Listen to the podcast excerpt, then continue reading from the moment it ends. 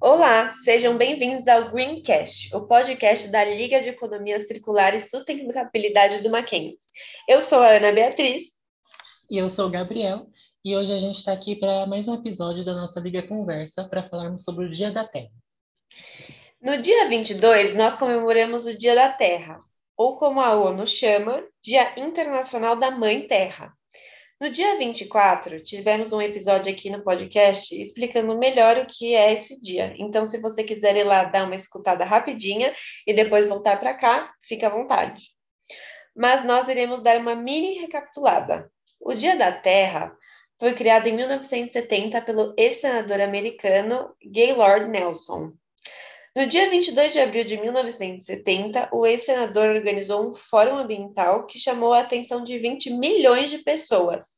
E esse fórum tinha como pauta principal a poluição.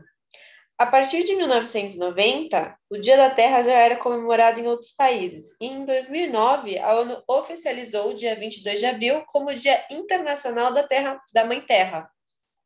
Mas Ana, tá, eu entendi a origem do Dia da Terra, mas por que que ele é importante? O Dia da Terra, Gabriel, é muito importante porque é um momento para a gente refletir a respeito da importância de cuidarmos do nosso planeta, entendendo que nossas ações no dia a dia podem impactar, por menor que seja, negativamente o planeta Terra. E também é um momento para a gente se mobilizar e cobrar nossos governantes ações mais diretas em prol da sustentabilidade.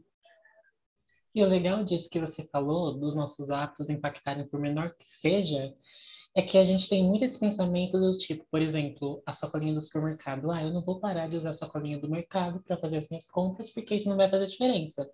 Só que, se todo mundo pensar desse jeito, a gente nunca vai parar de usar sacolinhas do mercado. Então, eu gosto muito da frase que diz que a mudança ela tem que partir da gente. Então, parece que ao invés da gente é, parar de usar as sacolinhas plásticas é, do mercado nas compras e começar a usar as ecobags, a gente não vai fazer diferença. Mas vai fazer muita diferença. Sim. Outro exemplo é o canudinho de plástico, né? A gente acha que se deixar certinho o, o nosso canudinho de metal ou outro canudinho biodegradável, como de papel, por exemplo, e parar de usar o nosso canudo de plástico, não vai fazer muita diferença, mas a verdade é que vai fazer sim. Exato. E a cada ano um tema é escolhido para ser abordado no Dia da Terra. Então, em 2018, por exemplo, o tema era fim da poluição plástica, em 2019 era proteger nossa espécie, em 2020 era ação climática, em 2021 foi restaurar nossa Terra e agora em 2022 o tema é em vista no nosso planeta. E esse tema, ele destaca a necessidade de investir na Terra para um futuro mais sustentável.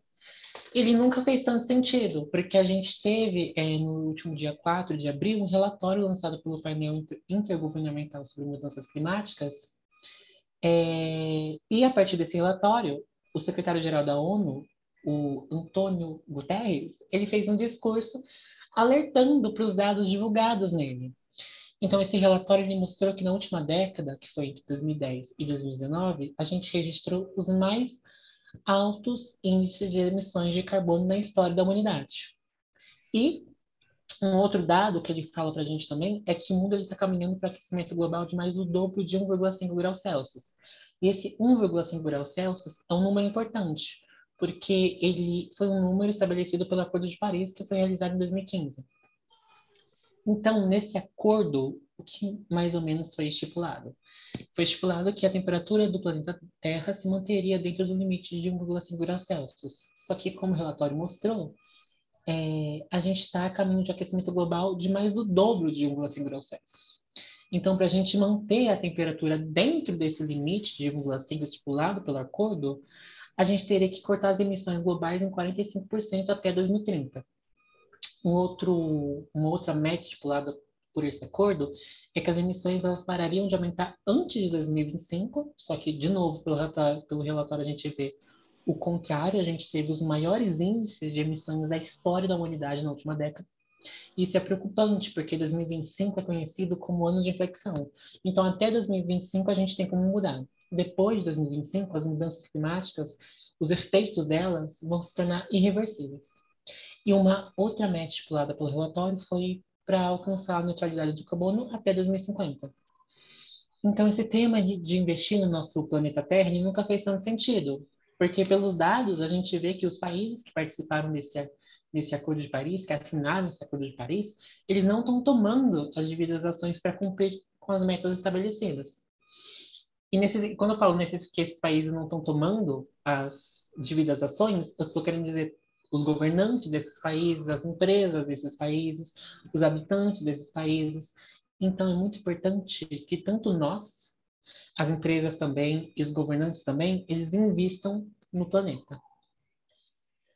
As pessoas, e nesse as pessoas é importante ressaltar, quando o Gabriel falou, nós somos nós, pessoas, as empresas, os governos que são constituídos pelos trabalhadores, todos nós temos responsabilidade no nosso dia a dia com as nossas ações principalmente pela poluição de diversos ambientes, destruição de habitats de várias espécies, aumento da quantidade de pragas, aumento de erosão, emissão de gases do efeito estufa e entre outros.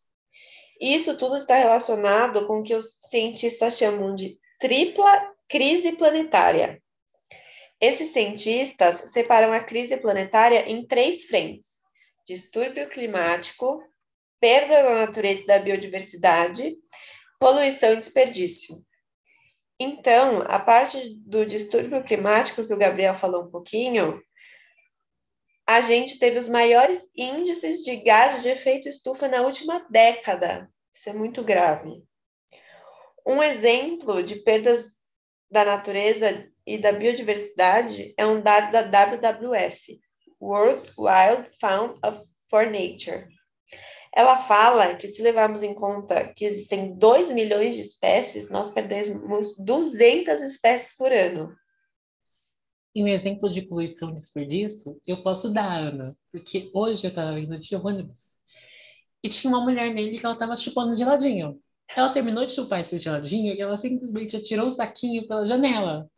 E depois que ela atirou o saquinho pela janela, ela pegou um papel para limpar a boca e também atirou esse papel pela janela. Nossa, meu Deus, que falta de educação! Eu, eu fico chocada com essa falta de educação. Eu acho que para a gente ir terminando nossa conversa aqui, a gente pode dar algumas dicas para ajudar essas pessoas, principalmente essa mulher aí, nessa conscientização, né? Sim, bora.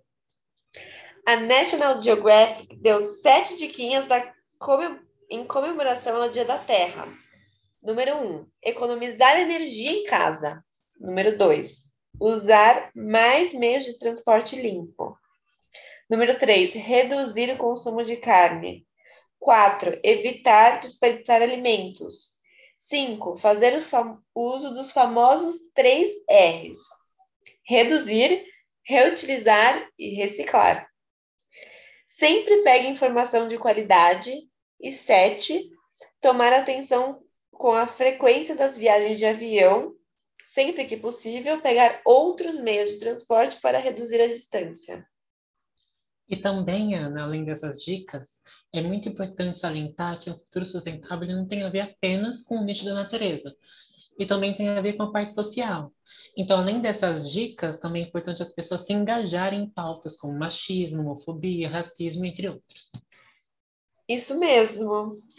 Então, acho que a gente vai ficando por aqui, né, Gabriel? Muito obrigada, você que escutou até aqui. Muito obrigada pela audiência e esperamos que tenham gostado. Tchau, gente. Um beijo. Até o próximo Greencast.